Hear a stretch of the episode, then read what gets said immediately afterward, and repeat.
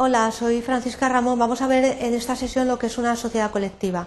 Los principales objetivos que vamos a tratar es la definición de lo que es sociedad colectiva, cómo se constituye eh, una sociedad de este tipo, qué clase de socios eh, podemos encontrar en una sociedad colectiva, la denominación de la sociedad colectiva, cómo se gestiona el capital social, el reparto de beneficios y la responsabilidad de los socios en una sociedad colectiva. Bien, ¿qué es una sociedad eh, colectiva? Pues es una sociedad en la que todos los socios, mínimo dos, se comprometen a realizar aportaciones de bienes y o trabajo personal al patrimonio social, se comprometen a participar de las ganancias en la proporción que se establezcan y se comprometen a responder los socios capitalistas de forma personal, solidaria y subsidiaria de las obligaciones que ha contraído la sociedad. ¿Cómo eh, podemos constituir válidamente una sociedad de este tipo? Pues requiere eh, escritura pública en notario y también inscripción en el registro mercantil. Con estos dos requisitos de forma eh, quedaría válidamente constituida una sociedad de estas características. Vamos a ver ahora qué clase de socios podemos encontrar en este tipo societario.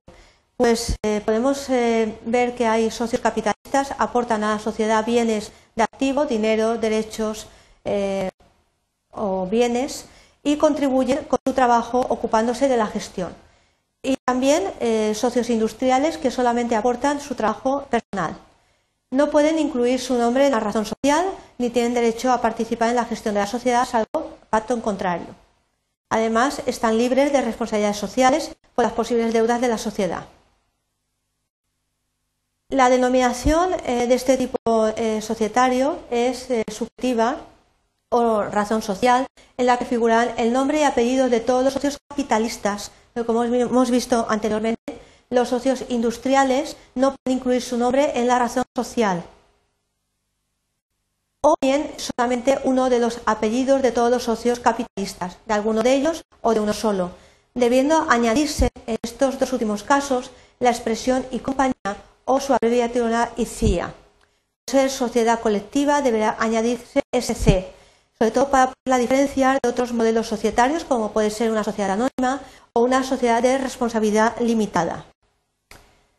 Vamos a ver eh, cómo se gestiona este tipo societario. Los socios capitalistas, salvo pacto en contrario, pueden intervenir en la gestión, administración y dirección de la sociedad. Estos socios tienen derecho al acceso a los libros contables y documentos de la sociedad para informarse de la marcha de los negocios. En cuanto al capital social, se obtiene con la aportación por parte de los socios de los bienes pactados en la constitución de la sociedad. Cuando los bienes aportados no dan dinero, como pueda ser un inmueble, máquinas o vehículos, estos bienes deben de ser valorados económicamente. Vamos a ver cómo se hace el reparto de los beneficios. Los beneficios que obtenga eh, la sociedad se repartirán entre los socios capitalistas en proporción a su participación al capital social al menos que en los estatutos se haya pactado eh, que se utilice otro criterio de distribución eh, distinto. Los socios eh, industriales participan en la misma proporción que el socio capitalista de menor aportación. Por último, vamos a ver la responsabilidad de los socios. ¿Qué es lo que sucede si la sociedad tiene pérdidas, contrae deudas? ¿Quién responde por esas deudas, por esas pérdidas? Pues tenemos que tener en cuenta que primero responde el patrimonio de la sociedad, pero si este no es suficiente, resulta eh, incompleto, es insuficiente, se cubren con el patrimonio personal de los socios capitalistas en proporción a lo aportado en el capital eh, social. Los eh, socios capitalistas responden de una forma personal, solidaria y subsidiaria de las obligaciones contraídas por la sociedad. Ten en cuenta que se aplica la responsabilidad de carácter solidaria, que en derecho siempre es excepcional su aplicación.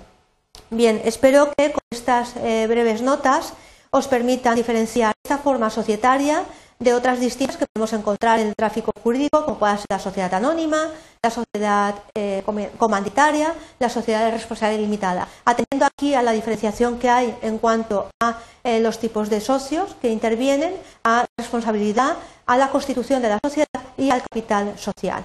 Muchas gracias por vuestra atención.